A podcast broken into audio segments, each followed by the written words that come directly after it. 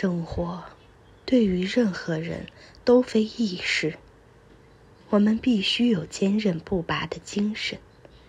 最要紧的，还是我们自己要有信心。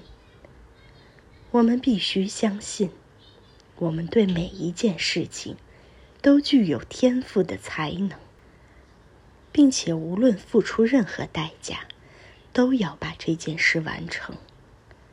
当事情结束的时候，你要能问心无愧地说：“我已经尽我所能了。”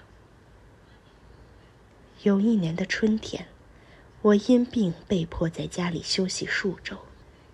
我注视着我的女儿们所养的蚕正在节俭，这使我很感兴趣。望着这些蚕执着的、勤奋的工作，我感到和他们非常相似。像他们一样，我总是耐心的把自己的努力集中在一个目标上。我之所以如此，或许是因为有某种力量。在鞭策着我，正如蚕被鞭策着去节俭一般。近五十年来，我致力于科学研究，而研究就是对真理的探讨。我有许多美好快乐的记忆。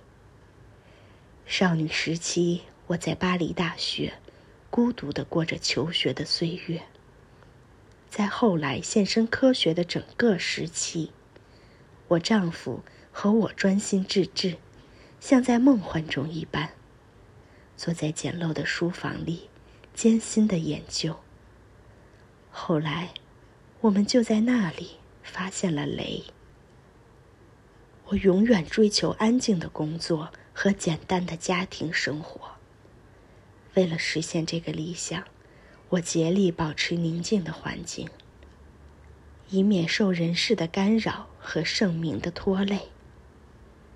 我深信，在科学方面，我们有对事业而不是对财富的兴趣。我的唯一奢望是在一个自由国家中，以一个自由学者的身份从事研究工作。我一直沉醉于世界的优美之中。